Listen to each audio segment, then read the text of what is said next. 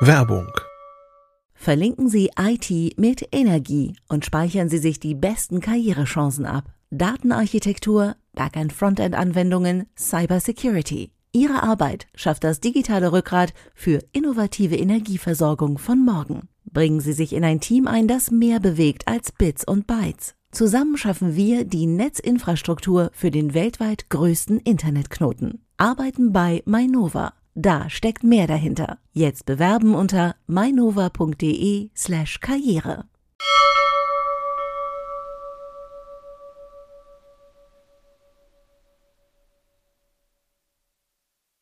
Heute in CT Uplink geht es um Bauvorschläge für euren optimalen PC.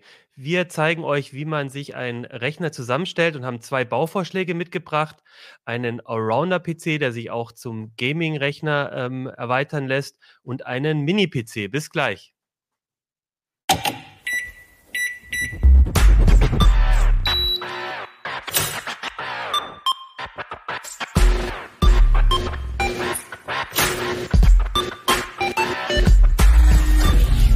CT Uplink.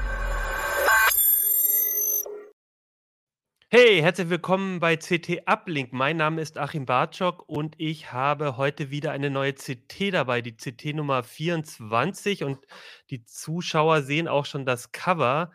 Äh, da gibt es wieder viele, viele spannende Themen. Wir haben Musikstreaming-Dienste getestet. Es gibt nicht nur Spotify, sondern viele Alternativen, die zum Teil auch bessere äh, Musikqualität, Soundqualität haben. Also da lohnt es sich reinzugucken. Äh, wir haben den Windows 11 Geschwindigkeitstest gemacht. Äh, auch super spannend. Christian Wölbert hat über das Digitalangebot von Bibliotheken ähm, geschrieben. Äh, da kann man nämlich nicht nur E-Books leihen, sondern auch Musik, Hörbücher, äh, aber auch Zeitungen und viele, viele mehr Themen in der CT. Aber ihr seht schon, das große Thema oben drüber war der optimale PC und darüber wollen wir heute auch in der Sendung reden. Davor gibt es aber noch ein kurzes Wort von unserem Sponsor. Computerviren können Ihre IT für Tage lahmlegen. Doch was ist, wenn eine Krankheit oder ein Unfall Sie lahmlegt? Die Berufsunfähigkeitsversicherung von HDI schützt Sie im Ernstfall vor Verdienstausfällen mit Top-Leistungen und besonderen Features für die IT-Branche. Machen Sie jetzt das Sicherheitsupdate zum fairen Preis und schützen Sie sich und Ihre Arbeitskraft. Mehr unter go.hdi.de slash bu-it. Ja, da sind wir wieder in CT Uplink. Wir haben heute ein Thema, das, glaube ich, auf das viele auch schon gewartet haben, nämlich den optimalen PC, unsere Bauvorschläge in der CT. Und dazu habe ich heute zwei Gäste, die äh, maßgeblich diese Bauvorschläge zusammengestellt haben und in den letzten Monaten viel gewerkelt, viel gebastelt haben. Und ähm, das sind Christian Hirsch und Carsten Spille. Stellt euch doch mal kurz vor und was ihr bei CT macht. Ich würde sagen, wir fangen an bei Carsten. Ja, ich bin Carsten Spille. Ich bin seit dreieinhalb Jahren bei CT und beschäftige mich da hauptsächlich mit Hardware von Prozessoren über Grafikkarten, Mini-PCs und Server. Habe ich eigentlich schon, schon so ziemlich alles gemacht.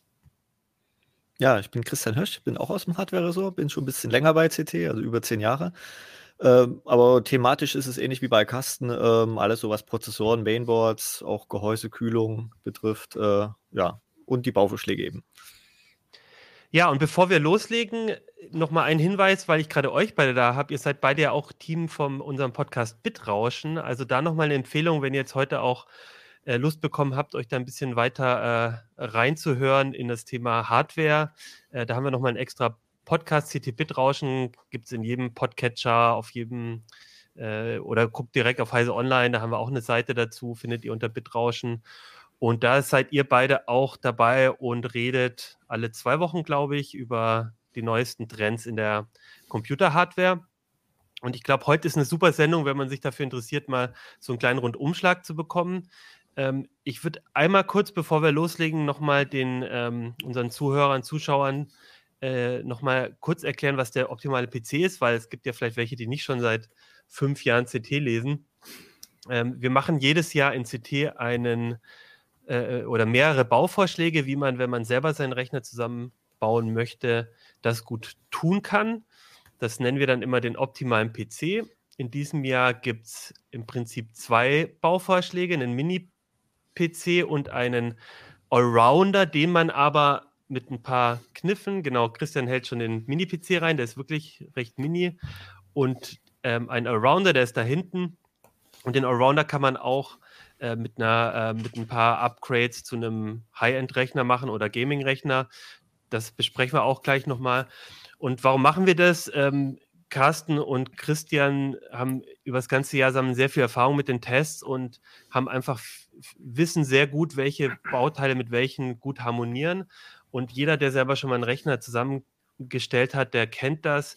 Ähm, beim Basteln kann man auch mal daneben greifen, dann passt das Mainboard doch nicht mit dem Arbeitsspeicher so gut zusammen. Oder typisches Beispiel bei mir, äh, man kauft sich so einen riesen PC-Kühler, äh, Prozessorkühler und dann ist die riesen Grafikkarte, die man sich noch zukauft, äh, irgendwie vom, vom Platzverhältnis ähm, ähm, manchmal ein bisschen eng. Und da habt ihr einfach viel Erfahrung und ähm, die steckt in diesem Heft und die wollen wir euch jetzt hier auch gerne weitergeben. Und bevor wir uns ganz genau an diese Bauvorschläge machen, würde ich einfach mit euch so ein bisschen, bisschen ähm, mal die Komponenten durchgehen und so den aktuellen Stand bei euch ähm, ähm, abfragen. Und davor vielleicht nochmal einmal die Frage, ähm, man kann ja einen Rechner auch von der Stange kaufen oder sich ein Notebook besorgen. Äh, für wen lohnt sich das überhaupt, so ein Rechner aus einzelnen Komponenten sich selbst zusammenzustellen. Soll ich mal anfangen? Ja, also, fang du mal an. Äh, ist natürlich äh, die Sache, die, wenn man natürlich einen Rechner unterwegs verwenden will, ist ganz klar, da kommt man um Notebook nicht herum. Ähm, aber es gibt ja, weiß jetzt nicht, wie hoch der Prozentsatz ist, aber die meisten Notebooks werden halt doch äh, nur stationär verwendet. Ähm, und da hat ein, zum Beispiel ein Desktop-PC den Vorteil, dass er halt ergonomischer ist, ne? weil man allein zum Beispiel Monitor und Tastatur getrennt voneinander platzieren kann und der Höhe verstellen kann. Ähm, und äh, der Vorteil von, von einem, von einem äh, Desktop-PC allgemein ist ja auch noch, dass, dass sie halt im Schnitt halt leistungsfähiger sind äh, äh, als Notebooks und bei gleicher Leistung auch günstiger. Und man hat jetzt zum Thema Selbstbau den, den Riesenvorteil, man kann ihn halt nach eigenen Bedürfnissen gestalten, ne? Bedürfnissen gestalten. Das ist ja bei, beim Komplett-PC immer so ein bisschen das Problem. Man kann halt nur das kaufen, was es gibt. Ähm, das sind halt Rechner von der Stange und das ist halt meistens so, wenn man halt irgendwie was im, im günstigen Segment sucht, dann, dann ist es halt so oft so, da kriegt man dann irgend so eine Schmalspur-Grafikkarte und so. Wenn man jetzt aber eben ins Gaming-Segment äh, äh halt schaut, da ist dann auch gleich wieder ein super dicker Prozessor mit drin und ganz viel RAM und eine ganz dicke SSD, die man dann auch mitbezahlt, aber die man vielleicht gar nicht braucht. Ähm, das sind so, so ein paar, paar Kleinigkeiten und, und manche Segmente gibt es auch gar nicht äh, so richtig. Also wenn man wirklich irgendwie spezielle Anforderungen hat, äh, wird es dann auch einfach schwer, was zu finden, äh, was einem dann äh, äh, da seine Wünsche abdeckt. Wenn man zum Beispiel einen kompakten Mini-Rechner wünscht, aber weiß, ich brauche irgendwie 64 Gigabyte RAM, das ist halt so von der Stange schwer zu kriegen, sowas zum Beispiel. Ja, und äh, ist natürlich auch ein Nachteil, ne? hat ja nicht immer alles Vorteile. Also wenn man einen Rechner selbst zusammenbaut, äh, äh, trägt man den, macht man halt den auf eigenen Risiko zusammenbauen. Ne? Wenn da was nicht funktioniert, irgendwie ein Treiber rumzickt oder eine Kompa äh, Komponente inkompatibel ist, dann muss man sich halt selber drum kümmern. Bei einem Komplett-PC ist es so, den kaufe ich inklusive Betriebssystem mit der äh, Gewährleistung und der Garantie, dass der halt funktioniert. Und sobald irgendwas äh, nicht geht, kann ich einfach zum Hersteller hingehen und sagen, hier, der geht nicht, kümmere dich drum. Genau, und gerade dieses zum Hersteller hingehen, das kann ja auch mal äh, nach hinten losgehen. Dann sagt der Hersteller, ja, ja, wir kümmern uns drum, schickt den mal ein und dann hat man seinen Rechner drei Wochen nicht wieder gesehen. Und das ist schon, ist schon eigentlich eine kurze Zeit. Aber ein Aspekt, äh, finde ich, ist noch ganz wichtig bei, beim, beim Selbstbau-PC und gerade bei, auch bei den größeren ähm, dadurch, dass man einfach mehr Platz hat im Vergleich zu einem Notebook äh, speziell, kann man einfach auch viel mehr Fläche und, und Material in die Kühlung investieren, sodass der Rechner einfach auch leise ist unter Last. Und da haben wir ja auch immer drauf geachtet bei den optimalen PCs, dies Jahr auch wieder. Äh, Christ, Christian, du hast angesprochen, ähm, es kommt ja auch ein bisschen darauf an, was man kriegt. Das ist ja aktuell auch durchaus bei den Komponenten der Fall, dass man gerade bei den Grafikkarten äh, Schwierigkeiten hat, äh, überhaupt welche zu bekommen oder die sind sehr teuer. Ich habe jetzt ähm, im Vorgespräch ähm, hatte ich mit äh, unserem einem unserer Videoproducer mit Michael gesprochen, ähm, dass einige Gamer auch ähm, schon sagen, äh, sich überlegen, eher eine Konsole zu kaufen, als ein, ähm, sich selber einen PC zusammenzustellen weil ähm, auch obwohl die eigentlich sonst immer gerne selbst gebaut haben, weil die ähm, Komponenten zu teuer sind. Ist das gerade ein Thema, dass die Konsole vielleicht jetzt auch noch stärker ein Konkurrent zum Selbstbastel-PC wird? Wegen der Preise? Ja, also das ist ja aber wieder ein ganz anderes Segment. Äh, eine Kon Konsole geht halt im Prinzip nur zum Spielen. Ne? Und, und äh, äh wir richten uns ja mit unseren Bauvorschlägen, die, wo eigentlich die ja aus der klassischen PC-Ecke kommen, äh, ja auch an Leute, die eigentlich damit erstmal gar nicht spielen wollen, sondern die das primär zum Arbeiten, Texte schreiben, Mails, also die Standard-Office-Aufgaben äh, verwenden wollen, aber eben vielleicht auch irgendwie mal ein Video mitschneiden wollen, Bildbearbeitung machen wollen ähm, und damit am Endeffekt irgendwie dann auch mal eine Runde spielen wollen und dann vielleicht eine Grafikkarte einbauen, aber ähm, bei einer Spielekonsole geht halt im Prinzip nur spielen. Das ist natürlich klar, wenn ich sage, äh, äh, ich will das Ding jetzt nicht für Office oder irgendwas verwenden, äh, ne, sondern ich will nur spielen, dann kann es natürlich momentan in der Situation eine bessere Entscheidung sein, auf eine Spielekonsole zu gehen, wobei man wieder auch sagen muss, das ist halt eine geschlossene Plattform im Unterschied zum PC. Mhm. Ne? Dann ist man da halt festgenagelt mhm. und äh, ich kenne jetzt die Preise nicht, aber zumindest früher war es mal so, dass die Spiele für Spielekonsole auch im Schnitt ein bisschen teurer waren als die für den PC.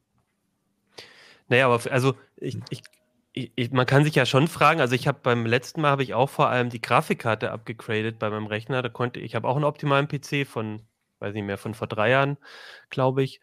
Und ich habe auch einmal die Grafikkarte ähm, ein Update gemacht und ich glaube, manch einer könnte sich ja überlegen, ich für, fürs Office reicht jetzt der Rechner, den ich noch habe und eigentlich bräuchte ich nur ein Upgrade für die Spiele. Dann kaufe ich mir doch gleich eine Konsole, die kostet genauso viel wie die Grafikkarte.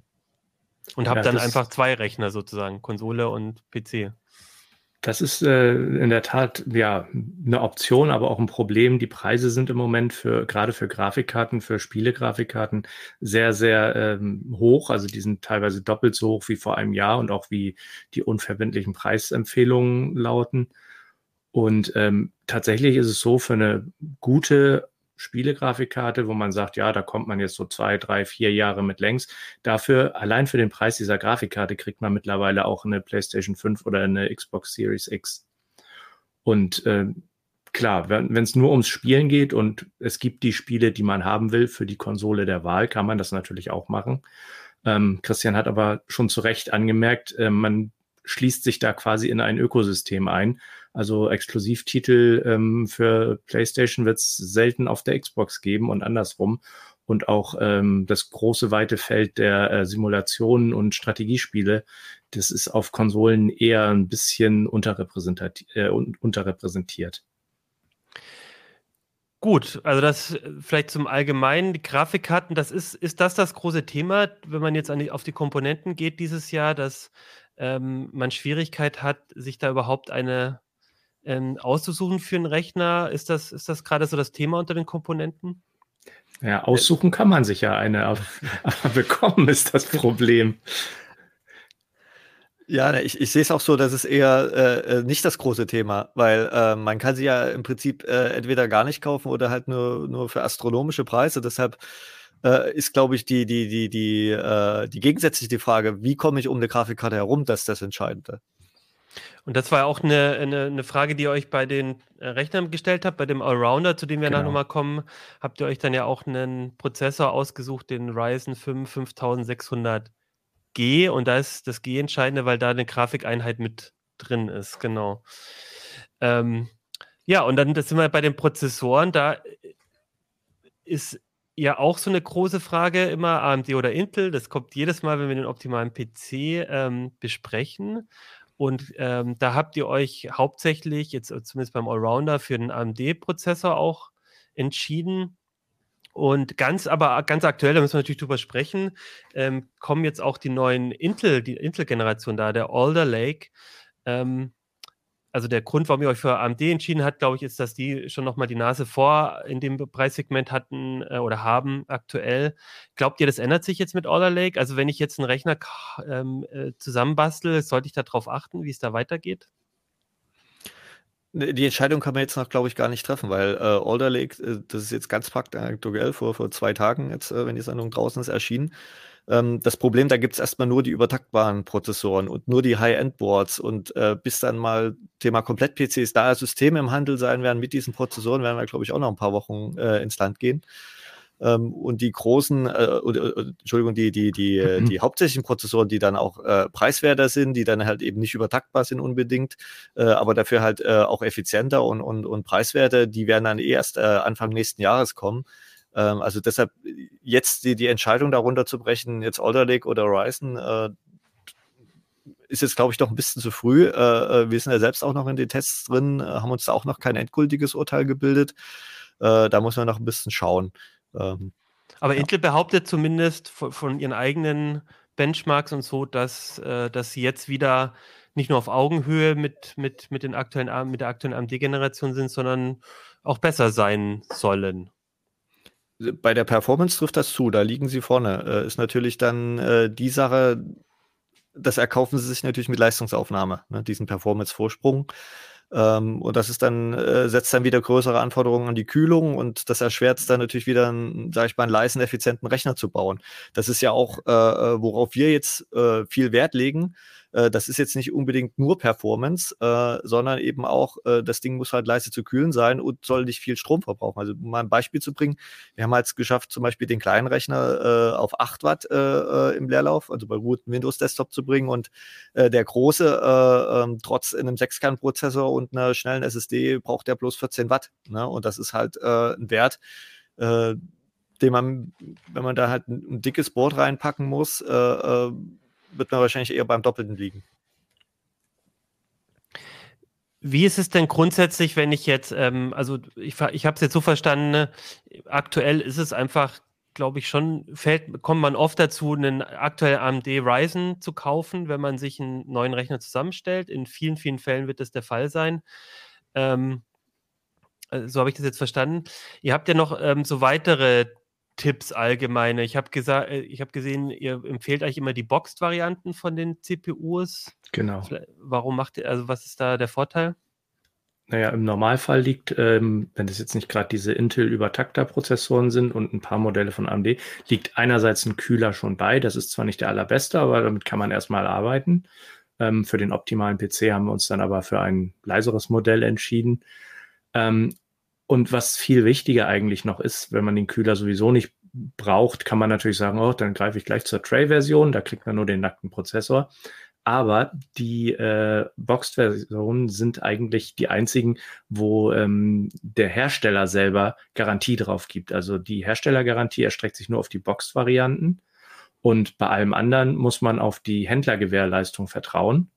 Sprich, äh, zwei Jahre auf zwei Jahre beschränkt und man hat auch noch die Beweislastumkehr nach sechs Monaten. Das heißt, wenn irgendwas ist, muss man, und das merkt man erst nach sechs Monaten oder so, dann ähm, muss man selber beweisen, dass das, dieser Defekt, dieser spezielle Defekt, den man da bemerkt hat, schon bei Auslieferung ähm, bestanden hat. Also von daher ist man einfach immer auf der sichereren Seite mit, mit der Boxed-Variante. Und sie sind halt auch nicht nennenswert teurer. Das ist eher umgekehrt, sind sogar meistens ein paar Euro günstiger, die Boxed-Varianten. Okay, und beim Kühler habt ihr jetzt schon angedeutet, ich, also aus meiner Erfahrung als Leser eurer Artikel, ähm, meistens sucht ihr euch dann doch nochmal einen anderen Kühler raus, ja. äh, wenn ihr einen Bauvorschlag macht. Ähm, einfach weil ihr dann nochmal ein bisschen leiseren findet oder, oder was, was ist da der Grund? Ja, es kommt ein bisschen auf Segment drauf an. Ne? Also äh, wir müssen ein bisschen differenzieren. Also normalerweise sagen wir immer so für einen, sagen wir mal, einen kleinen Dual-Core, ne, was so, so ein Athlon ist oder so ein Pentium oder Celeron, äh, reicht eigentlich immer der Box aus, der da mitgeliefert ist. Äh, in dem Fall dieses Jahr hat es halt nicht geklappt. Äh, der war schon relativ leise, aber das hatte halt, das, der Lüfter, der, der Motor hatte so ein Brummen, was uns gestört hat. Deshalb haben wir da für, glaube ich, 7, 8 Euro einen Ersatzlüfter äh, oder Kühler, was er gesagt, genommen. Das beim Mini-PC. Ähm, bei, ne, bei dem Mini-PC. Bei den größeren, jetzt den, was den Allrounder betrifft, ist es halt so, äh, wir legen den ja sehr flexibel an. Also wir haben ja standardmäßig da einen Sechskerner drin, aber eben, das ist zum Beispiel einer der Vorteile von, von, den, von der äh, Ryzen-Plattform ARM4, im Unterschied äh, zu der, als wir angefangen haben zu planen, zu den damaligen Intel-Prozessoren der, der, der 11. Generation, dass man halt von 8 äh, oder also von äh, 6 bis äh, 16 Kernen da beliebig aufstocken kann. Ne? Und die dicken Prozessoren, die werden halt in der Regel ohne Kühler ausgeliefert. Ne? Das ist auch bei AMD so. Und deshalb haben wir einfach uns für einen Kühler entschieden, der halt eben einfach alles kann. Äh, so können die Leute halt selber entscheiden, welchen Prozessor sie da reinbauen. Das ist uns relativ egal. Also wir haben natürlich auch den schnellsten drin getestet, den 16-Kerner. Das funktioniert einwandfrei. Ähm, und natürlich als Randeffekt, der ist dann natürlich auch bei den äh, kleineren Prozessoren äh, leiser als zum Beispiel der Boxkühler. Und das ist nicht nur ein bisschen leiser, das ist schon, also unseren Bauvorschlag hört man eigentlich wirklich nur, wenn man das Ohr quasi dran legt. Selbst unter Last ist der sehr, sehr, sehr leise. wenn ich jetzt einen Prozessor aussuche, da sieht es ja ein bisschen besser aus als bei den Grafikkarten, was so die Verfügbarkeit angeht. Da habe ich schon eine relativ große Auswahl.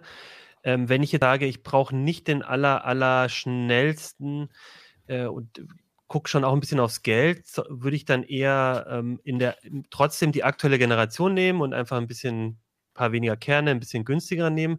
Oder äh, ergibt es auch durchaus Sinn, vielleicht eine ältere Generation zu nehmen? Was denn da eure Erfahrung? Also ältere Generationen haben sich jetzt gerade wieder, also ich bin prinzipiell sehr dafür, auch zu gucken, ob man nicht mit älteren Komponenten noch äh, hinkommt oder sogar Teile von seinem alten Rechner eventuell weiter benutzen kann. Nur im Moment ist, wäre einem das gerade relativ stark auf die Füße gefallen, wenn man Windows-Nutzer ist. Da ist jetzt gerade Windows 11 rausgekommen und da gibt es diese ominösen Kompatibilitätslisten, wo tatsächlich nur relativ neue Prozessoren draufstehen, so dass man da ähm, Windows 11 nicht installieren kann im Moment. Also ähm, ich würde prinzipiell versuchen, mittlerweile einen, einen Prozessor der neueren Generation zu bekommen. Also im Moment alles, was äh, von AMD ein Ryzen 5000 ist oder von äh, Intel Core i 11.000 oder 12.000. Das sind jetzt die ganz neuen. Genau, die Alder Lakes sind. Genau, die 12.000er sind die Alder Lakes. Und da würde ich dann zusehen, dass ich das halt ähm, mit meinen Anforderungen und meinem Portemonnaie ein bisschen versuche in Übereinklang zu bringen. Also dann eher nicht ähm, einen alten Prozessor kaufen, der viele Kerne hat, sondern einen moderneren, der vielleicht ein paar weniger hat. Äh, die sind in der Regel auch leistungsfähiger und ähm, da sind dann auch modernere Techniken mit enthalten, zum Beispiel ähm, unterstützen erst die Ryzen 3000, das ist jetzt zwar nicht die ganz neue Generation, die unterstützen erst PCI Express 4. Ähm, bei Intel hat sich das relativ lange hinausgezögert mit PCI Express 4, sind sie mittlerweile auch. Und die Alder Lakes, also die Core i12000, die können sogar schon PCI Express 5. Also da ist man dann auch für die nächsten paar Jahre dann technisch auf der sichereren Seite, auf der moderneren Seite. Gibt also, aber halt immer wie immer eine Ausnahme. Das betrifft zum Beispiel, wenn man halt jetzt eher im, im unteren Segment schaut, äh, sage ich mal unter 200 Euro oder 150, ja. 100 Euro äh, oder sogar bis 50 Euro unter die Prozessoren. Da ist nämlich das Problem, dass AMD da momentan nichts äh, zeitgemäßes liefern kann. Also es geht bei AMD genau. im Prinzip erst bei den sechs Kernern los und äh, wenn man halt einen Prozessor haben will für reines Office, äh, da gab es halt bisher so den, den Schnäppchenkönig, den, den Athlon äh, 3000G. Äh, den habe ich auch selber privat schon. Der ist jetzt auch schon ein, zwei Jahre alt, aber äh, immer noch gut. Ähm, den kriegt man aber momentan nur für über 100 Euro und der ist aber eigentlich äh, von der UVP halt irgendwo bei 50, 60 Euro normalerweise. Ähm, und da, das ist eine Nische, wo einfach Intel einen Vorteil hat. Und da ist aber immer noch die zehnte Generation aktuell, weil es da von der 11. und der 12. noch nichts gibt in dem Preissegment. Ne? Und deshalb haben wir zum Beispiel für den Kleinen dann auch ein Pentium genommen, der aber technisch eben noch der zehnten äh, Generation angehört. Und die zehnte Generation, in dem Fall auch, das ist wichtig zu sagen, auch noch Windows 11 kompatibel sein wird. Korrigiert ja, mich, aber das genau, war mein ja. Stand. Das heißt, ähm, da, da kann man auch noch bedenkenlos zu einer ähm, älteren Version greifen, in dem Falle, weil äh, zumindest Windows 11 darauf auch laufen wird. Was dann mit Windows 12, wenn es das jemals gibt, ist, das äh, wissen wir natürlich noch nicht. Wobei man sagen muss, was heißt die ältere Generation? Ich meine, die zehnte QI-Generation ja. ist äh, letztes Jahr vorgestellt worden. Also von ja. daher, äh, das ist jetzt auch nicht äh, dramatisch irgendwelches Uraltzeug, das muss man auch sagen. Und äh, wie du schon angesprochen hast, natürlich, wir haben natürlich die Bauvorschläge auch mit Windows 11 ausprobiert. Das kam relativ spät. Also wir haben natürlich die meisten Tests mit Windows 10 gemacht. Äh, die Unterschiede sind gering, äh, also was so Performance oder, oder Leistungsaufnahme betrifft. Ähm, aber wir können halt sagen, äh, beide Rechte sind halt 100% Windows 11 tauglich. Da, äh, das trifft natürlich auch für Linux zu, haben wir uns auch angeschaut. Ne? Also mal äh, alle aktuellen Systeme so ein bisschen abzuklopfen. Gut, dann würde ich sagen, einmal kurz auf den Arbeitsspeicher geblickt. Das ist ja auch immer ein beliebtes Thema. Ich habe jetzt bei euch gelesen, Empfehlungen, äh, man sollte eigentlich keinen neuen Rechner mehr bauen mit weniger als 8 Gigabyte. Ähm, ihr nickt beide, das ist gut. ja. ähm, wahrscheinlich genau. eher sogar 16 lieber auf der kommt sicheren Seite? Wieder, kommt immer auf ja. die Anwendung drauf an. Also so Pauschalaussagen, äh, das ist, ist schwierig. Also das kommt hier manchmal so ein bisschen äh, im Gespräch so äh, vielleicht falsch rüber. Ne? Also es gibt nicht den Prozessor und es gibt nicht die RAM-Größe und es gibt nicht die Super SSD und es gibt nicht die Grafikkarte, sondern es hängt ganz individuell vom, vom, vom Anwendungsfall an. Und ich kriege halt sehr oft Leseranfragen, die dann immer meinen, ja, welchen Rechner soll ich denn jetzt äh, nehmen? So, und dann kommt immer die Gegenfrage, ja, was machen Sie denn eigentlich? Ne? Äh, und das ist halt, äh, man muss sich das vielleicht mal vor Augen führen. Jetzt äh, nochmal kurz zu, zu Prozessoren zurück. Äh, da liegt zwischen dem langsamsten und dem schnellsten Prozessor, was, was so performance-technisch so Faktor 40, 50, 60, 80. Ne? Äh, das ist eine Riesenspanne äh, und das lässt sich für alle anderen Komponenten genauso fortsetzen. Ne? Weil beim RAM, ne, ob ich jetzt irgendwie so die, was, weiß nicht, was die Grundanforderung von Windows 10 oder Windows 11 ist, so ob es zwei oder vier Gigabyte sind. Äh, man kann aber genauso gut 128 Gigabyte da hinten in, in den Allrounder reinstecken. Ne? Ähm, und äh, die Frage ist, was bringt's? Ne? Und äh, klar, für Office jetzt, um mal zum Thema RAM zurückzukommen, würde ich ganz knallhart sagen, äh, die RAM-Preise sind momentan so günstig, äh, bau gleich 8 ein. Ne? Äh, weil langsamer RAM kann man nur durch äh, noch mehr RAM ersetzen. Das ist einfach so. Also wenn der RAM knapp ist und die Anwendung ausgelagert werden muss, dann wird es einfach langsam. Und das betrifft jetzt nicht nur Spiele oder so, sondern das geht schon irgendwie bei zig Browser-Tabs los, dass es dann quälend langsam wird. Äh, und deshalb sind 8 GB, sage ich mal, so ein guter Kompromiss, um einzusteigen. Ähm, wenn man jetzt Richtung Gaming geht oder Bildbearbeitung oder sowas in der Richtung äh, macht, also was dann den Allrounder äh, mehr von der, von der Anwendungsklasse betrifft, dann auf alle Fälle mindestens 16 und 32 kommt halt drauf an. Äh, ich glaube, in, in, der Liga, da weiß man dann schon, wenn man es braucht. Also wenn man extrem anspruchsvolles irgendwie 4K, 8K Gaming oder so hat oder wenn man jetzt äh, mehrere virtuelle Maschinen parallel nutzen will, äh, oder große Entwicklungsumgebungen oder so, wo man weiß, die Software, die braucht viel RAM, äh, dann ist natürlich klar, dann 32 reinbauen. Und da ist auch eine Frage, die gerade, die ich auch immer wieder höre, mit, ähm, sollen wir dann gleich äh, die neueste Generation sozusagen DDR5 RAM kaufen? Das kriegt man ja schon ähm, ähm, wie wie, wie sieht es da aus? Sollte ich da auch, ja. also worauf muss ich da achten? Und dann gibt es immer also, die schöne Zahl da hinten, die die Schnelligkeit noch sagen. Habt ihr da Empfehlungen? Immer das Größte nehmen? Ganz heißer Tipp, äh, der RAM sollte am besten zu den Sockeln im Mainboard passen. Also es, es bringt ja nichts, wenn ich jetzt äh, DDR5 RAM, das ist die aktuell modernste Variante, kaufe, mein Mainboard das aber gar nicht unterstützt. Also das sollte man schon vorher mal abklären. Die sind nämlich mechanisch inkompatibel und elektrisch auch ebenfalls. Also das kann man nicht einfach äh, irgendwo reinbauen. Ähm, DDR5 ist derzeit nur für die Alder Lake Prozessoren äh, eine Option. Da gibt es aber auch Mainboards mit DDR4 und DDR4 ist im Moment eigentlich der Speicher, den man haben will. Ähm, DDR5 kostet, weil der, wie gesagt, gerade erst auf den Markt gekommen ist, auch noch einen wahnsinnigen Aufpreis. Also ich glaube, das ist nicht irgendwie 10, 20 Euro. Das ist äh, eher ein Faktor von äh, zwei oder dreifachen. Ähm, insofern DDR4-RAM und wir empfehlen eigentlich immer, ähm, passend auch zum Prozessor. dass äh, jeder Prozessor unterstützt etwas unterschiedlich schnelles RAM. Die aktuellen ähm, sind mit DDR4 3200 dabei. Ähm, das ist eigentlich auch unsere Empfehlung. Also mit äh, Übertakterspeicher ähm, gibt es sehr häufig mal Probleme mit Inkompatibilitäten oder dass äh, diese Übertaktungsgeschwindigkeit nur möglich ist, wenn man den Übertaktungsmodus einschaltet, wodurch dann die Leistungsaufnahme im Leerlauf vielleicht einfach mal um 10, 15, 20 Watt hochgeht. Ähm, also wir empfehlen eigentlich DDR4 3200 und danach Möglichkeit wirklich einfache Module ohne viel Geblinke, viele störende Blechdeckel, die eventuell auch dafür sorgen, dass man äh, manche Kühler nicht mehr montieren kann. Also je einfacher, je besser. Keep it simple, stupid. Ähm, äh, man kann natürlich über Taktrahmen einsetzen, aber das, das macht man dann natürlich. halt, wie gesagt, auf eigenes Risiko. Also zum Beispiel bei unseren Empfehlungen, wir machen das eigentlich nie äh, bei unseren Bauvorschlägen, weil das Problem ist, wir können halt nicht garantieren, dass es dann halt eben immer läuft. Ne? Es kann halt sein, dass es eben bei 1 Promille der Boards eben DDR4 3600 doch nicht stabil läuft. Ne? Und dann äh, ist das Problem, dass dann die Leser wieder zu uns kommen und sagen, ja, ihr habt das hier empfohlen und es geht nicht. Ne? Und deshalb sagen wir, wir halten uns an diese sogenannten JEDEC-Spezifikationen. Also JEDEC ist halt die, die, das, das Konsortium, äh, der von ganz vielen Herstellern, also von Speicherherstellern, aber auch Prozessorherstellern, die halt eben diese Geschwindigkeitsklassen festlegen. Äh, und äh, die CPU-Hersteller sagen halt eben DDR4 3200 ist halt typischerweise das Maximum. Bei den Billigprozessoren ist es noch ein bisschen weniger, ne, was wir halt offiziell supporten und damit ist eigentlich auch sichergestellt, damit geht's. Und drüber rausgeht, ist halt auf eigenes Risiko. Kann, kann gehen, muss aber nicht. Ne? Ich kann das verstehen, wenn man zum Beispiel irgendwie DDR4 3600er RAM holt. Der ist nicht so viel teurer als äh, äh jetzt, sagen wir, diese JEDEC-tauglichen Module äh, 3200. Aber was, was Carsten auch schon gesagt hat, da muss man halt wieder dieses Übertaktungsprofil einschalten. Wir hatten in der Vergangenheit schon Boards, die dann plötzlich die Lüfterregelung verändert haben. Dann wird der Rechner viel lauter. Die drehen dann irgendwelchen IO-Spannungen vom Prozessor rum, was eigentlich nichts mit dem RAM zu tun hat.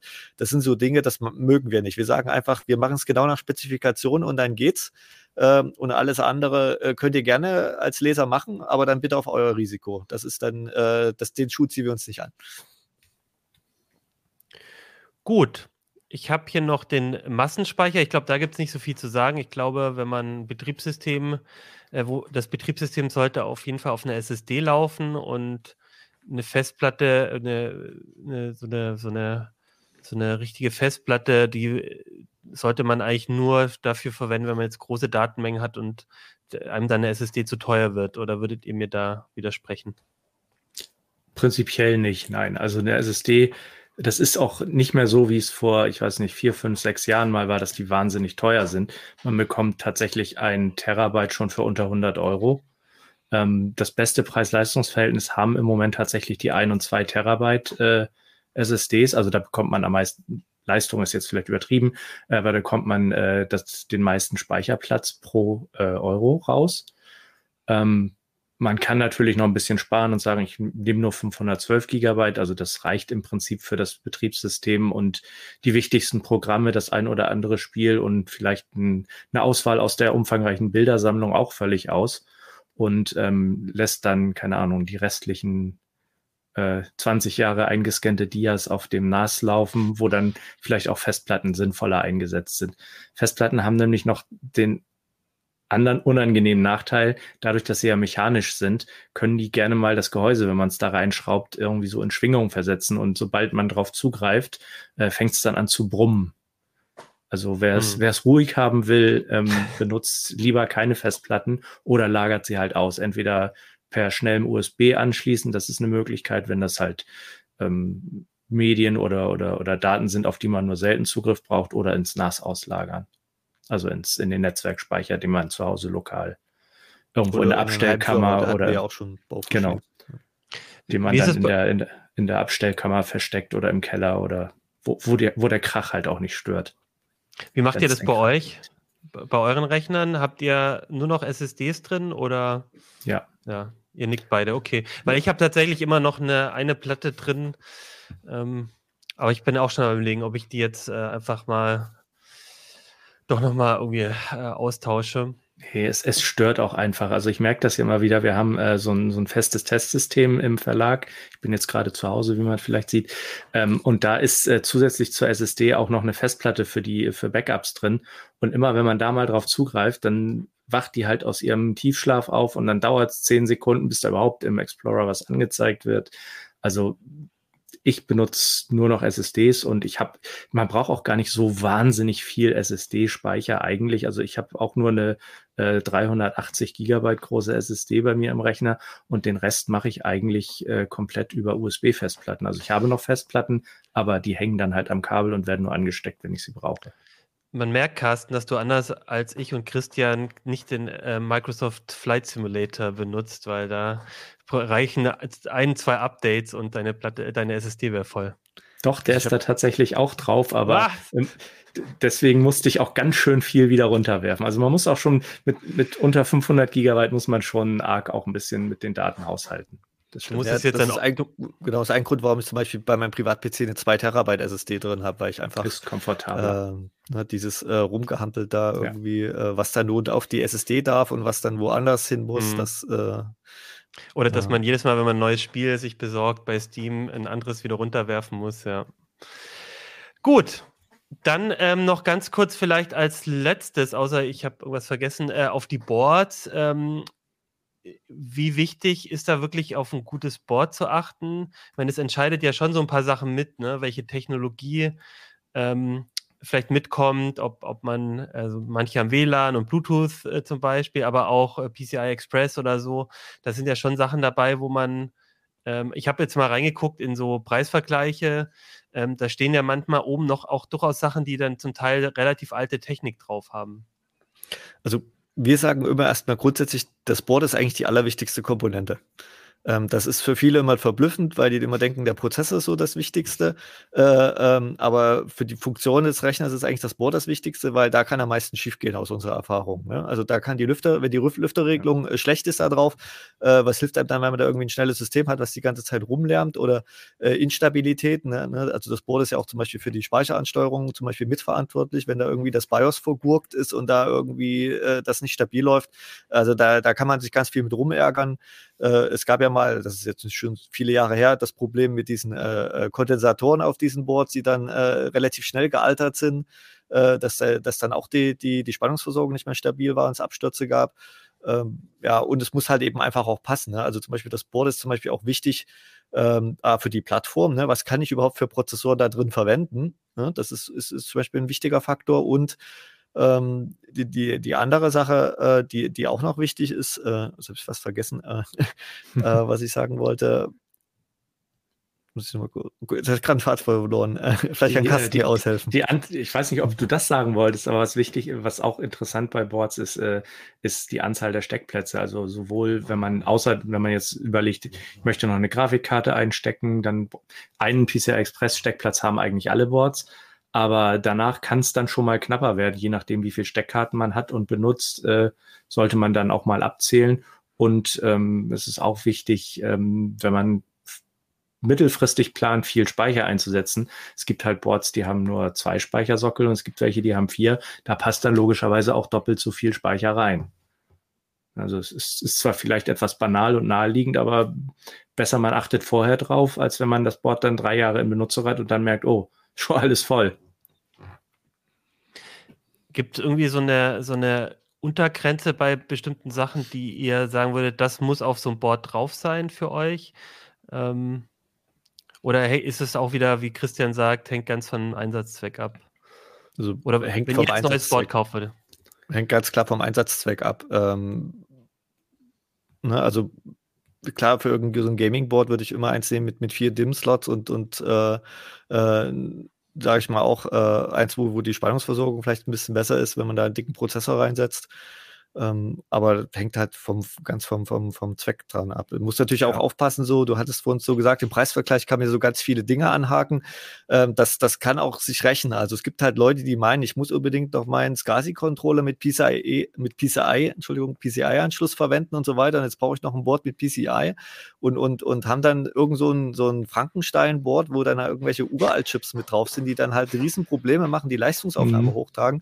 Äh, also wenn man umsteigt, äh, ich sage jetzt nicht immer, äh, klar, alles wegschmeißen und alles neu kaufen, auf keinen Fall, aber man sollte doch manchmal in sich gehen und überlegen, muss ich jetzt unbedingt dieses irgendwie 15 Jahre alte optische Laufwerk mit IDE-Anschluss noch weiterverwenden oder kann ich nicht einfach sagen, okay, äh, brauche ich heute nicht mehr. Notfalls packe ich mir irgendwelche ISOs auf irgendwie äh, mein Netzwerkspeicher oder was auch immer. Ne? Also, oder man stellt sich den Rechner einfach noch hin, wenn man doch in sechs Monaten mal eine CD brennen will oder irgend sowas. Dann kann man den ja. alten Rechner vielleicht ja parallel einfach behalten. Oder kauft sich dann doch für 20 Euro einen USB äh, ein externes ähm, Laufwerk. Externes ja. Laufwerk für sowas und holt es aus Großer Fan. Raus. So habe ich es dann Absolut, gemacht. Absolut, ja. ja. Das hat natürlich auch den Vorteil, ähm, der, wenn man mehrere Rechner im Haushalt hat, das kann man dann flexibel dahin schleppen, wo es gerade gebraucht wird. Ne? Und ansonsten verschwindet es optisch sehr äh, sparsam in der Schublade. Gut. Ich, ähm, ach nee, Gehäuse habe ich hier noch stehen. Gehäuse und Netzteil. Ähm, kann man dazu noch irgendwas sagen? Das ist, klingt ja immer total langweilig, Gehäuse und auch Netzteil. Ähm, ja. Kann ich da viel Fehler machen beim, bei der Auswahl? Mm, äh, man, man kann immer Fehler machen. also wo, wo ich, wo ich äh, definitiv vorsichtig wäre, äh, wenn es gibt auch äh, viele Gehäuse, die schon mit Netzteil ausgeliefert werden. Die kosten dann bei ähm, entweder ähm, Auktionsplattformen oder, oder Billigshops mal gerne 30 Euro inklusive Versand. Da kann man sich schon ausrechnen, dass das vielleicht nicht auf lange Sicht glücklich macht. Ne? Also wir tendieren da eher dazu, also gerade auch so ein Netzteil, ähm, das ist ja, wenn es nicht kaputt geht, eine der langlebigsten Komponenten. Das kann auch mal drei, vier Rechnergenerationen, wenn man Glück hat, überdauern. Ähm, da eher was äh, mit Markenqualität äh, und, und vielleicht auch nach unseren Tests äh, ausgewählt äh, zu kaufen, die dann auch unter Last, also die A effizient sind und B unter Last leise bleiben. Das haben die billigen Netzteile auch gerne mal an sich, dass da dann äh, die, äh, da sind ja auch Kühlkörper eingebaut, die die elektronischen Schaltungen da kühlen ähm, dass die dann unter Last äh, wahnsinnig laut werden. Das bringt einem dann nichts, wenn man 50 Euro in den Prozessorkühler investiert hat, wenn dann das Netzteil anfängt zu brüllen. Oder noch schlimmer, einfach ausfällt und der Rechner abstürzt. Am besten noch äh, irgendwie so ein Überspannungsschaden, wo dann auch noch die SSD und die ganzen Daten futsch sind. Ne? Also noch ja, als das äh, ganz großes Fiasko. GAU. Also da würde ich tatsächlich eher sagen, ähm, Netzteil ein bisschen mehr Geld in die Hand nehmen, Markenprodukt ähm, da kann man sich entweder natürlich an unseren Tests orientieren oder man, was auch ein, klein, ein kleiner Indikator ist, äh, wie lange der Hersteller einfach Garantie gibt. Weil wenn der weiß, äh, ich baue meine Kondensatoren da so ein, dass die nach drei Jahren mir um die Ohren fliegen, dann wird er sich hüten, fünf Jahre oder zehn Jahre Garantie drauf zu geben. Und ähm, das ist jetzt zwar kein, kein, kein harter Fact oder so, aber das ist schon mal so, so, so ein kleiner Hinweis, ob das eher was taugt oder eher nicht. Und beim Gehäuse, ja, das ist halt sehr, sehr, sehr stark äh, geschmacksabhängig. Ne? Manche Leute, manchen Leuten kann der Tower gar nicht groß und beige genug sein. Und andere Leute möchten gerne irgendwie so ein, so ein schickes, silbriges Mini-Teil haben, was äh, ja neben der Stereoanlage vielleicht sich noch gut macht oder so. Also da, da kann man eigentlich nur sagen, man sollte sich vorher überlegen, ähm, je mehr Luft im Gehäuse ist, also je größer es ist, desto einfacher ist es im Prinzip leise zu kühlen. Und die zweite Sache, die sich später auch oft schwer ändern lässt oder was sehr praktisch ist, wenn ihr das Gehäuse hat, ich, ich würde mir vorher überlegen, was für äh, Anschlüsse ich vorne brauche. Habe ich zum Beispiel viele USB-C-Geräte oder habe ich gar keine USB-Geräte, dass, dass das Gehäuse einen Frontanschluss hat, den ich häufig benutze. Also dass, dass, dass meine Geräte bedient werden können, sozusagen. Das sind eigentlich so wichtige Kriterien. Und alles andere ist, geht schon sehr stark in die Geschmacksfrage rein, finde ich. Was, äh, was mir nochmal aufgefallen ist beim, mit der eigenen Erfahrung, ich weiß nicht, ob das ähm, inzwischen alle haben, aber ähm, ich habe gemerkt, es ist ganz gut, wenn man die auf beiden Seiten öffnen kann. Also auch hinter dem Mainboard quasi rankommt, weil manchmal muss man doch irgendwie ein Kabel oder so da nochmal führen. Also das ist, fand ich jetzt mal für mich ja. hilfreich, aber machen wahrscheinlich alle inzwischen. Ist aber Standard. glaube ich, Standard, ja. Also als ich angefangen habe mit Basteln, war, kann ich euch sagen, war es meines, da, meines Wissens Da war es noch nicht Standard. Nee, da gab es noch so Mainboard-Trays, die man hinten dann so rausgezogen hat. Mm, genau. Nee, aber mittlerweile ist tatsächlich also mhm. abnehmbare Seitenteile Standard. Ähm, aus meiner Erfahrung kann ich noch sagen, die, viele PC-Bauteile haben ja, ob man will oder nicht, mittlerweile LED-Beleuchtung. Ähm, bei manchen kann man sie gar nicht mal abschalten. Das heißt, sie leuchten dann im Rechner doch äh, vor sich hin. Und wenn man da nicht drauf steht und das nicht unbedingt will, ähm, lieber kein Gehäuse mit einem Fenster kaufen, weil das Fenster wird mit der Zeit äh, sehr schnell sehr unansehnlich, wenn von drinnen Licht rausfällt. Da ist man nämlich zweimal die Woche am Staubwischen.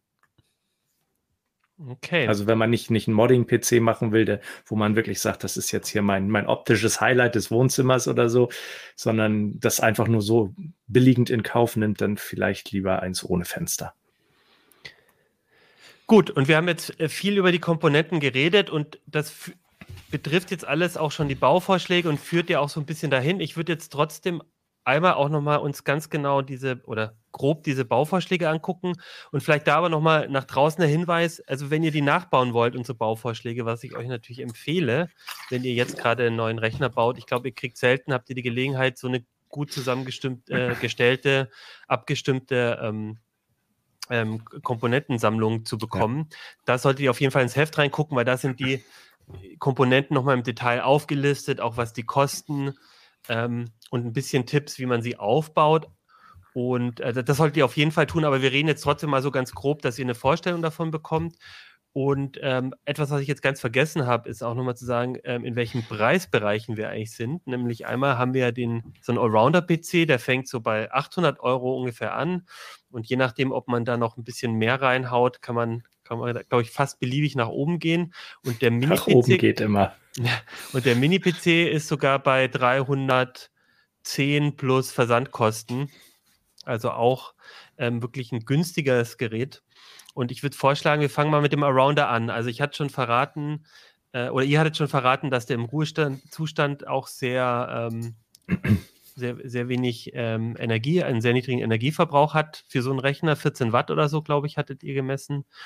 Ähm, ihr habt in der Standardversion einen AMD Ryzen 5600G genommen, der eben eine integrierte Grafik hat.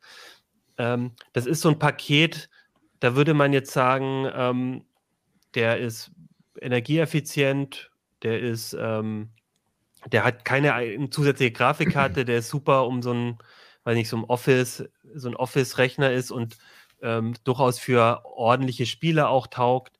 Ähm, damit ist man eigentlich dann schon ziemlich schnell glücklich. Du, aber bei den Spielen hast du, Christian, schon den Kopf so ein bisschen geschüttelt. Nee, also ich sag mal so, der ist für alles, aber nicht für Spiele. Ähm, muss man jetzt mal so hart sagen. Also für Spiele Ziel mit aufwendiger 3D-Grafik. Ja, genau. Da also habe ich klar, auch schon Sims läuft böse Kommentare gehört. Äh, es gibt ja auch noch andere Spiele, außer die, die gut aussehen.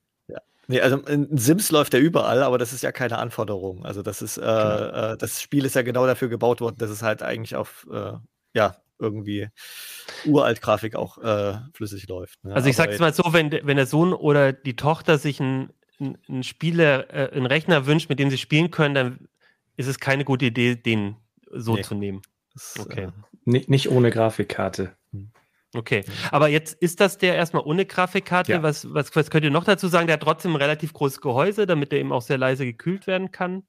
Das ist ein Aspekt. Äh, Hauptaspekt ist einfach, äh, wir wollten ihn halt äh, sehr flexibel äh, gestalten. Das ist ja einer der Vorteile von, von PCs, also Desktop-PCs im Allgemeinen und Selbstbau-PCs im noch spezielleren, äh, dass man sie halt wirklich äh, auch nachträglich noch beliebig ändern kann. Oder nein, nicht beliebig, aber halt in, Fast. in, in, in großen Bereichen ändern kann. Und deshalb, das ist ja, zeigt ja auch, ne, dass wir da auch einen 16-Kerner und eine dicke Grafikkarte reinbekommen, zeigt ja, wie flexibel das Ganze von vornherein angelegt ist. Ähm, und wir hatten halt das Glück dieses Jahr, wir wollten eigentlich letztes Jahr schon genau sowas bauen, nur AMD hatte halt letztes Jahr überhaupt keine attraktiven Kombi-Prozessoren im Angebot. Also Kombi-Prozessor bedeutet Prozessor mit integrierter Grafik. Die kamen nämlich erst diesen Sommer. Äh, und das hat uns halt die Arbeit extrem erleichtert, weil wir konnten jetzt äh, diese Grafikkartenproblematik äh, erstmal grundsätzlich umgehen und zweitens äh, ist das halt ein, ja, äh, ist das auch äh, sparsamer einfach, äh, weil eine Grafikkarte braucht immer mehr Strom, als wenn ich einen Prozessor mit integrierter Grafik verwende. Ähm, und dadurch lässt sich das auch leichter kühlen. Ähm, ja, hat eigentlich nur Vorteile und ist natürlich auch ein bisschen günstiger. Wenn ich allerdings eine Grafikkarte einbauen will, dann sollte ich den Prozessor nicht unbedingt einbauen, richtig? Also wenn man spielen will, ne? äh, äh, bei Spielen ist es so, da sind diese Ryzen 5000X Prozessoren, also das wäre das Pendant wäre der Ryzen 5 5600X, äh, sind die ein bisschen besser. Die haben zwar keine Grafik dann mehr drin, aber die haben halt einen größeren Level 3 Cache und der bringt halt bei Spielen äh, bis zu, wir haben gemessen über 20 Prozent, also so 29 Prozent im Maximum. Meistens sind so 15 bis 20 Prozent äh, und die lässt man sonst einfach liegen. Ne? Wenn man jetzt, also es ist technisch möglich, es ist nicht verboten. Man könnte natürlich auch jetzt sagen, hier, ich habe jetzt den G-Prozessor mir gekauft und in zwei Jahren dann sagen, okay, jetzt will ich doch mal mit Gaming anfangen und baue eine Grafikkarte ein. Absolut möglich. Aber es ist halt nicht so performant bei Spielen, wie wenn ich jetzt äh, den X nehme. Aber das Problem bei diesen X-Prozessoren, also 5000X, äh, da muss eine Grafikkarte drinstecken, ja, ansonsten gibt es kein Bild. Ne? Ja. Und äh, also das ist so ein bisschen äh, das Problem daran. Also kann ich kann jetzt nicht sagen, was, ja.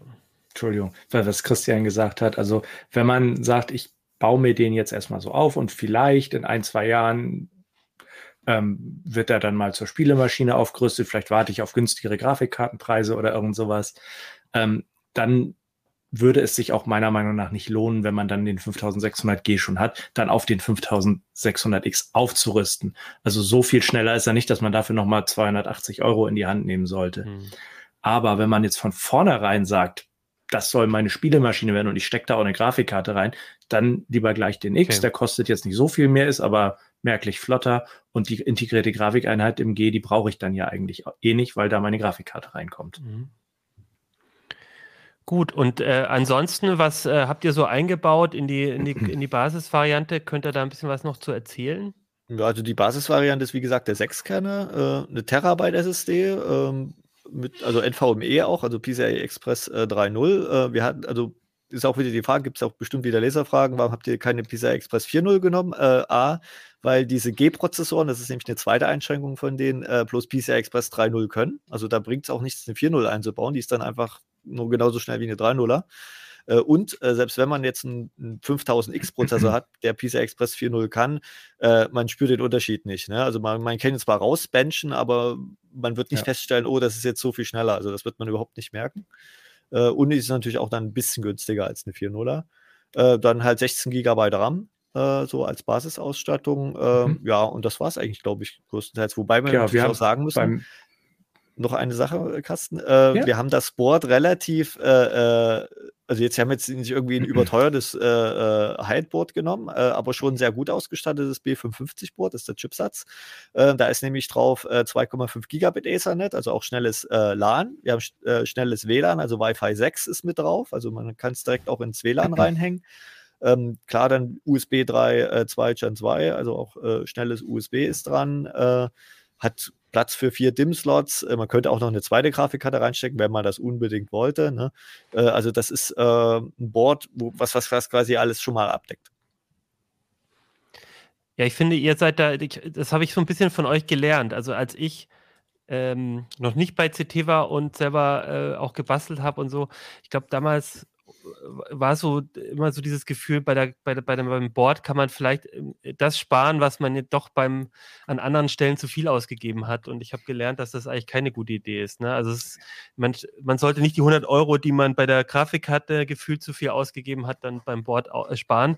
Und gerade sowas wie WLAN oder so, das klingt ähm, kann man ja auch so ein Dongle nochmal ranmachen, wenn man das später hat, aber das ist dann meistens ähm, äh, vom, von der Signalstärke nicht so toll und du hast halt dann einen USB- ähm, ähm, Platz auch dann äh, verbrauchen und alles. Also das ist, wenn man weiß schon, dass das gut wäre, wenn man es am Rechner hat, dann sollte man es gleich, gleich mit, mit rannehmen. Genau, noch eine Sache. Wir haben zum Beispiel auch darauf geachtet, ein Board zu nehmen, was HDMI und DisplayPort kann. Und das ist spezieller nach HDMI 2.0 und DisplayPort 1.4. Das bedeutet, man kann mit dieser integrierten Grafik auch zwei 4K-Monitore mit 60 Hertz ansteuern. Das war bis vor kurzem, zumindest nicht bei Intel, war das auch nicht so Standardtechnik. Das ist inzwischen natürlich auch durch. Ähm, aber darauf achten wir immer, weil viele Boards, zum Beispiel günstigere Boards, die haben dann halt nur ein HDMI. Ne? Und wenn man halt zum Beispiel dann zwei große Monitore anschließen will, dann muss man sich wieder eine Grafikkarte kaufen, was dann wieder Energiebedarf hochtreibt, was wieder Geld kostet. Das sind so Dinge, wo wir immer ein bisschen drauf achten. Wenn ich jetzt eine Grafikkarte einbauen möchte, gleich von Anfang an, habt ihr da auch eine Empfehlung? Also wisst ihr, wie ich da an eine günstig rankommen kann oder wie, äh, wie habt ihr also, das gelöst in dem Artikel? Also wir haben eine Empfehlung drin. Äh, das ist halt Nvidia verkauft diese sogenannten Founders Editions bei sich selber im Shop. Ähm, auch das sind quasi Preis, so direkt vom, vom, vom Entwickler dann auch so eine Art, genau. ja. so wie ein Google Pixel als Google-Telefon, haben die quasi für die eigenen Chipsätze auch eigene, ähm, eigene Board, äh, eigene Grafikkarten. Grafikkarten, genau. genau das ja. Problem daran ist, die sind halt auch permanent ausverkauft. Ähm, sind auch schwer zu bekommen, aber wir konnten, haben halt, das habe ich auch klar reingeschrieben, wir, ich, ich kann jetzt nicht eine Empfehlung geben für eine Grafikkarte, die sagen wir mal, 400 Euro wert ist und für 800 Euro verkauft wird. Ich kann das, ja. das kann ich den Leser nicht empfehlen. Das, äh, äh, also wer das machen will, kann das gerne tun, aber ich schreibe das so nicht in CT rein, kauft da, gibt doch einfach die 800 Euro aus. Also nee, da, da äh, das Spiel da mit diesem äh, äh, Mining da, was durch dieses, diesen Kryptoboom da ausgelöst wurde, diese Grafikkartenknappheit, wobei wir ja nicht wissen, ob da noch andere Faktoren eine Rolle spielen. Also äh, da, da spielen wir nicht mit. Also da sagen wir dann lieber im Zweifel, dann hol dir doch lieber den G-Prozessor und warte halt noch oder nimm deine alte Grafikkarte mit rüber so lange für ein, zwei Jahre nochmal. Aber ich sage jetzt, ich schreibe jetzt nicht in CT rein, hier äh, baller da die 800 Euro raus. Und nee, die 400 absolut. Euro. Also das würde ich auch so unterstreichen. Also ähm, dann lieber versuchen, dass man äh, sagt, ähm, deswegen sind die übrigens auch dauernd ausverkauft bei Nvidia im Shop. Da gibt es sie nämlich tatsächlich äh, theoretisch, wenn man eine bekommt, äh, zur, zur UVP, die jetzt auch kein Schnäppchenpreis ist, aber die ist zumindest grob angemessen für die Leistungsfähigkeit. Das ist jetzt so in dem Rahmen, in dem man Grafikkarten vor drei, vier Jahren auch bezahlt, für was man auch bezahlt hat. Aber es ist halt nicht so, ähm, zum Beispiel die 3060 Ti, die wir jetzt empfehlen, ähm, die kostet, glaube ich, 419 Euro oder 479? 419, 19. ne? Genau. Und die ist im freien Handel ähm, als, als Partnerkarte gibt es die nicht unter 7, 750 Euro. Und das ist einfach, das ist Wahnsinn. Und das kann man eigentlich auch nicht guten Gewissens unterstützen. Und von der, aber von der Leistung wäre so eine 3060 Ti oder so eine, also generell so, ein, so im 400-Euro-Bereich, da ist man dann, selbst wenn man ein 4K-Display hat und ein bisschen modernere Spiele spielen möchte, immer noch gut dabei. Also für WQHD, WHQ, nee, wie heißt das? WHQD? WQHD. WQHD, so rum ist die. Guckt, ich habe gesagt, das, das 2560er Auflösung ist die okay. Da kann man auch mit HIDA, äh, glaube ich, alles aktuelle spielen. Bei 4K ja. ist ihr halt, muss man halt äh, bei vielen Spielen wahrscheinlich ein bisschen runtergehen mit der Qualität. Gut, ähm, Gibt es noch was zum Allrounder zu sagen, was ich jetzt, was wir jetzt, was ich vergessen habe zu fragen? Sonst würde ich zum Mini-PC übergehen. Mm, genau. Ein, ein, eine Anmerkung zum Allrounder hätte ich noch. Ähm, wenn man jetzt sagt, okay, wir rüsten den auf zur, ähm, ähm zum zur, zur optimalen Gaming-Maschine mit vielleicht sogar noch einer teureren Grafikkarte als die, die wir empfehlen, dann sollte man auch am Netzteil nochmal gucken. Da haben wir nämlich 500 Watt. Das reicht für die Empfehlungen, die wir gegeben haben. Also der dickste Prozessor, der ähm, empfohlen, äh, der, der im Moment da reinpasst, der Ryzen 9 5950X zusammen mit der 3060 Ti, das funktioniert. Aber es gibt ja auch noch etwas schnellere Grafikkarten und wenn man dann zum Beispiel eine 3080 speziell oder ab einer 3070 Ti, die haben dann auch noch stromfressenderen Speicher, da braucht allein schon die Grafikkarte über 300 Watt. Da sollte man dann auch ein etwas stärkeres Netzteil noch nehmen. Guter Hinweis. Steht aber dann vermutlich auch im Artikel.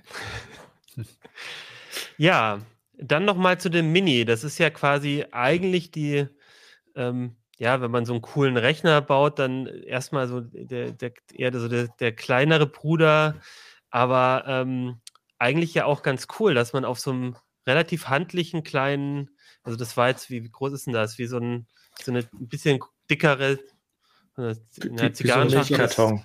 Im Vergleich zu, zu, zu, meiner Hand vielleicht mal. Ne? Also ja, ja, aber also ich versuche die Zuhörer auch einen Eindruck zu ja. geben. Ja, also ich sag genau. mal. Bisschen größer als ein Milchkarton, so eine 1 Liter Packung Milch. Von der Grundfläche her sage ich so wie die CD-Hülle. Vielleicht kennst die älteren Leute noch. Aber, aber halt dann hoch. Aber deutlich dicker natürlich so. Ne? Ja, die Höhe, ist, Höhe ist, ja, weiß ich nicht, so 10 cm oder 8 oder ja. so in der Dreh. Also aber auf jeden Fall so, dass wenn man die jetzt irgendwie entweder hinten am Monitor, das macht der Carsten, glaube ich, immer sehr gerne, hinten ans Display den gleich an, ranmutieren, so ein Mini-PC. Aber selbst wenn man den irgendwie auf dem, auf den, auf den, auf den Tisch stellt, dann ja. fällt der nicht weiter auf und hat aber trotzdem relativ viele Anschlüsse Genau, man kann, man kann ihn auch, äh, könnte ihn auch so hinstellen. Wir haben jetzt die Gummifüßchen hier an die Seite geklebt, dass er halt so, äh, oh, mal gucken hier, also so waagerecht steht. Ne? Man kann ihn aber auch problemlos, äh, ups, äh, so rum äh, hochkant hinstellen. Das mhm. sieht man komplett. Ne? Also da hat man auch äh, Flexibilität. Ja, hochkant kippt da nur leichter um. Ja. Und was, was ist da drin? Da muss ich ja wahrscheinlich schon ein bisschen Abstriche machen, ja. nicht nur wegen des Preises, sondern auch wegen der Fläche einfach. Genau, also der, ist klar, äh, ist viel weniger Platz für, fürs Kühlsystem drin. Ähm, der ist halt so groß wie, also der ist, der ist ein bisschen kleiner als manche CPU-Kühler groß sind für, für, für High-End-Rechner. Ähm, den haben wir aber auch ganz klar als, als Zielgruppe Leute, die halt wissen, ich will nur Office machen, nur Mails schreiben. Äh, klar, man, man kann damit auch ein JPEG-Bild bearbeiten, das ist kein Ding, aber jetzt ist es nicht dafür gedacht, irgendwie professionell 4K-Videoschnitt zu machen äh, oder irgendwelche äh, äh, Trickfilme für Hollywood mitzurendern oder so. Das ist halt die, die ganz andere Zielgruppe. Ähm, ist aber trotzdem für, für halt viele Aufgaben völlig ausreichend, fühlt sich genauso flott bei Office-Aufgaben an wie der große äh, weil wir haben da drin Pentium äh, Dual-Core-Prozessor, äh, Pentium Gold G6605. Ähm, der ähm, ist ein Dual-Core, hat aber eben noch äh, SMT oder Hybrid-Threading, wie es Intel nennt. Also man hat vier logische Prozessoren. Das reicht auch dann aus, wenn dann mal im Hintergrund irgendwie der Virenscanner anspringt, ohne dass das dann alles irgendwie langsam wird. Wir haben da auch eine NVMe-SSD drin. Die ist ein bisschen langsamer als die in dem großen mit 500 Gigabyte. Also das reicht auch, glaube ich, für die meisten, äh, also für Dokumente sowieso aus. Und man kann auch mal vielleicht, glaube ich, ein paar Videos draufpacken, äh, ohne dass da irgendwas vollläuft. Ähm, fühlt sich absolut flott an, braucht nur 8 Watt im, im Leerlauf, also ist extrem sparsam, ähm, dadurch eben auch extrem leise, weil wo keine Wärme entsteht, muss man auch keinen Lüfter drehen, also äh, dreht zwar schon, aber nicht schnell drehen lassen. Und ist von den Anschlüssen teilweise sogar manchmal noch ein Tick besser als der große, zumindest von der Basisversion, äh, weil äh, hier ist jetzt nicht nur, äh, ich kann ja nochmal reinhalten, gucken, ob ich das ruhig halten kann, da ist nicht nur ein Displayport äh, hier, und ein HDMI 2.0, äh, HDMI 1.4, Entschuldigung, also der kann nur 30 Hertz, aber es ist auch noch ein Typ C-Anschluss, der auch nochmal DisplayPort rauspackt und nochmal VGA hier drüben, wobei wir den nicht, äh, äh, den haben wir glaube ich gar nicht getestet, äh, aber man könnte zumindest hier problemlos drei Displays anschließen, also drei digitale Displays ähm, ähm, und zwei davon auch in 4K 60 ähm, und das ist für so einen kompakten Rechner eigentlich gar nicht mal so schlecht. Also kann da auch problemlos ein Multimonitor-Arbeitsplatz mit drei Monitoren dranhängen. Ne? Also den kann man da wirklich als auch Produktivsystem verwenden. Und vorne gibt es dann auch nochmal eine Typ C-Buchse. Äh, die kann zwar dann kein Display, aber halt Standard USB, wie die hintere auch. Ähm, ja, und äh, man sieht es auch schon vielleicht an den äh, zwei hier Mickey Mouse Ohren oder ne, das zwei Antennen. Ne? Das ist als WLAN ist da optional dabei. Da gibt es ein Kit, das kostet 30 Euro, haben wir auch erklärt. Ähm, ja, also alles, was, was, was man braucht, ist drin. Wofür reicht dann ähm, aber doch nicht? Also klar, Spiele und so, aber ist euch irgendwo, hattet ihr irgendwo das Gefühl, jetzt, jetzt ist es die Grenze, jetzt ist die Grenze erreicht? Also für mich klang das so ein bisschen, auch als ich den Artikel gelesen hat, als äh, wenn man jetzt nicht spielen will oder was rendert, reicht es eigentlich fast allen völlig ja, auf. Ne, also, es kommt darauf an, also wenn man jetzt auch irgendwie Software kompiliert, das ist dann einfach langsam, ne? weil äh, zum Beispiel Software kompilieren ist auch so eine, so eine Sache, die halt äh, ziemlich gut mit der Kernzahl skaliert und hier hat man halt im Prinzip nur zwei mit noch zwei logischen Prozessoren, ne? aber äh, da ist einfach der Sechskerner dann wahrscheinlich locker doppelt bis dreifach so schnell und wenn man dann irgendwie weiß, man, man will viel davon machen und baut dann da hinten zum Beispiel den Allrounder einen 16-Kerner ein, äh, ne? das ist dann einfach irgendwie so denke mal, schon Faktor 10 fast von der Performance, vom Unterschied her. Und das ist halt der Unterschied, ne, ob ich jetzt mein Softwareprojekt irgendwie, äh, sage ich mal, äh, ja, weiß ich nicht, in, in 20 Minuten rechnet oder dann irgendwie, äh, was wäre das dann, äh, irgendwie drei, vier, fünf Stunden rumrechnet. Ne? Das mhm. ist, äh, in der Zeit kann ich ja da nichts anderes machen. Ne? Das, äh, ja. Deshalb, das ist halt wirklich sage ich mal, für, für Anwendungen, die jetzt nicht lange laufen. Ne? Also das, das, der ist flink jetzt irgendwie beim Browser draufklicken, bupp, geht auf, ne? Text schreiben, irgendwie Bild speichern, kurz irgendwie ein was, Verlaufsfilter irgendwo auf ein Bild draufpacken oder was weiß ich. Äh, das geht alles relativ flott. Aber jetzt alles, was halt irgendwie so Video, also was große Daten sind, die lange brauchen, um verarbeitet zu werden, dafür sind solche kleinen Rechner eigentlich äh, grundsätzlich äh, eher ungeeignet. Ne? Das, äh also Video, Video schauen geht schon, ja. Äh, Videoschnitt und Video Video rendern ist halt das Problem. Ne? Das ist, das bringt ja auch große Rechner schon an ihre Leistungsfähigkeit, an die Grenzen ihrer Leistungsfähigkeit. Und das dauert auf so einem kleinen PC dann halt noch mal ein bisschen länger. Beim, beim Arounder habt ihr ja gesagt, da ist eine relativ große Bandbreite, auch wie ich den selber äh, unterschiedlich bestücken kann von Anfang an. Aber ja, zum Teil auch kann ich sagen, nach einem Jahr oder so, oh, ich brauche doch mehr RAM, ich brauche doch eine Grafikkarte, dann geht das da alles sehr gut. Wie ist es denn bei dem Mini-PC? Also wie leicht also was kann ich da auch äh, leicht noch erweitern? Äh, das, das ist ja wahrscheinlich ein bisschen eingeschränkt.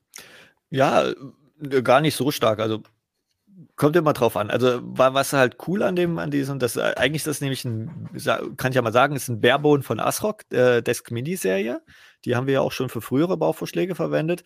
Und äh, das Interessante daran, man kann den zum Beispiel, könnte man auch als Heimserver, Mini-Heimserver verwenden, weil da passen zusätzlich zu dieser äh, M2 SSD, die wir drin haben, auch noch zwei, zweieinhalb Zoll Laufwerke rein. Also könnte da zum Beispiel zwei Notebook-Platten oder zwei, zweieinhalb Zoll SSDs noch reinbauen und das als Miniserver zum Beispiel verwenden. Das ist problemlos möglich. Äh, beim Prozessor bin ich so ein bisschen zwiegespalten. Also wir haben das jetzt nicht ausprobiert, aber vielleicht kriegt man noch so einen Core i3 mit einem Quad-Core da rein, aber ein Sechskerner in leise kühlen da drin, wenn der unter Last steht, wird dann sehr, sehr schwer. Ähm, also ausprobiert haben wir es nicht, äh, ähm, weil wir klar gesagt haben, wenn du halt einen Sechskern oder mehr haben willst, dann nimm doch lieber den großen. Da hast du einfach äh, viele Probleme, was Lautstärke oder so betrifft, äh, umgehst du ganz einfach. Ähm, ja, und natürlich, geht, was natürlich nicht geht, ist irgendwie eine Grafikkarte oder irgendwas einzubauen. Da ist einfach kein Slot und kein Platz und nichts da. Das ist, äh, der, der, der, der ist also als, als größten Vergleich ungefähr so groß wie das Netzteil von dem äh, Allrounder da hinten. Ja, gut, dann haben wir jetzt auch einen Blick auf die beiden ähm, Bauvorschläge bekommen. Und ich würde eigentlich gerne zum Abschluss noch mal einmal kurz fragen, ähm, so jetzt aus eurer Erfahrung äh, bei diesen beiden ähm, Bauvorschlägen, ist eigentlich auch irgendwas schiefgelaufen in dem Prozess? Also ich, ich kriege das ja mal mit, dass ihr schon sehr lange sehr viel ausprobiert. Habt ihr, und ich weiß, in früheren Bauvorschlägen zumindest, äh, hat, musstet ihr auch zwischendurch nochmal das Board wechseln oder so, weil es ein paar Probleme gab. Ging das diesmal relativ flüssig oder gab es da auch so ein paar Hürden? Also dieses Jahr war ich extrem überrascht, wie geräuschlos das verlief. Also klar gab es da hier und da so ein paar Kleinigkeiten. Also zum Beispiel haben wir äh, bei dem großen Bauvorschlag die Lüfter äh, ausgetauscht. Also die, die bei dem Gehäuse mitgeliefert werden, die zwei, die verwenden wir gar nicht, sondern wir haben hinten, also den vorderen schließen wir gar nicht an, braucht man nicht, aber den hinteren haben wir durch einen Vierpin-Lüfter ersetzt. Das ist leider immer noch ein sage ich mal, da haben die Gehäusehersteller noch ein bisschen Nachholbedarf, weil die ihre PC-Gehäuse immer noch mit den alten Dreipin-Lüftern äh, ausliefern und viele moderne äh, Lüfterregelungen von den Boards kommen da nicht mehr so gut klar mit, äh, sind dann einfach zu laut und haben halt einen, einen Vierpin eingebaut, der dann halt sich besser regeln lässt, dann, dann auch viel leiser ist. Aber ansonsten gehe ich gerade durch. Also Board, das war gleich das äh, aus dem ersten Schuss, was gepasst hat, wobei wir natürlich Erfahrung haben. Also es ist nicht so, dass wir blind irgendwas kaufen, sondern wir testen ja im Jahr, weiß ich nicht, wie viel Boards und, und haben zig Komplettsysteme, wo wir auch natürlich schauen, was ist da drin, wie verhält sich das. Äh, die Prozessoren testen wir so gut wie alle, die da auf den Markt kommen, zumindest von den, von den leistungsstärkeren Varianten. Grafikkarten auch äh, und Netzteil ist, ist auch aus dem letzten Netzteiltest. Also wir, wir gucken da schon, äh, ähm, dass wir da von unseren Erfahrungen einfach profitieren und nicht irgendwie ja. jedes Mal bei Null anfangen müssen. Ähm, aber dies Jahr muss ich sagen, war das eigentlich sehr äh, gut, ne? Bis auf den, gut, der, der Prozessorkühler hier in dem kleinen war noch eine Überraschung, dass der halt irgendwie da gebrummt hat, der Boxkühler, und wir da halt noch einen nachkaufen mussten äh, äh, für ein paar Euro. Aber ansonsten, da hatten wir schon Jahre, da hatten wir schlimmere Katastrophen mhm. mit irgendwie äh, Boards oder, oder, oder dass irgendeine Komponente kurz bevor wir das Heft rausgebracht haben, nicht mehr lieferbar war. Also, dass es eingestellt wurde, die Fertigung. Ähm, ja, man diverse Abstürze und so weiter. Ist, ja. Es hat sich auch ähm, als, als vorteilhaft erwiesen, dass die Plattformen, die da Verwendung finden, also AM4 und auch die äh, H470 im, im Mini-PC, dass die einfach nicht irgendwie gerade vor zwei Wochen erst auf den Markt gekommen sind, sondern dass die auch schon in der x-ten Generation und der x-ten BIOS-Revision vorliegen, so dass man halt auch sagen kann, dass die Komponenten wirklich auch ausgereift sind inzwischen. Ne?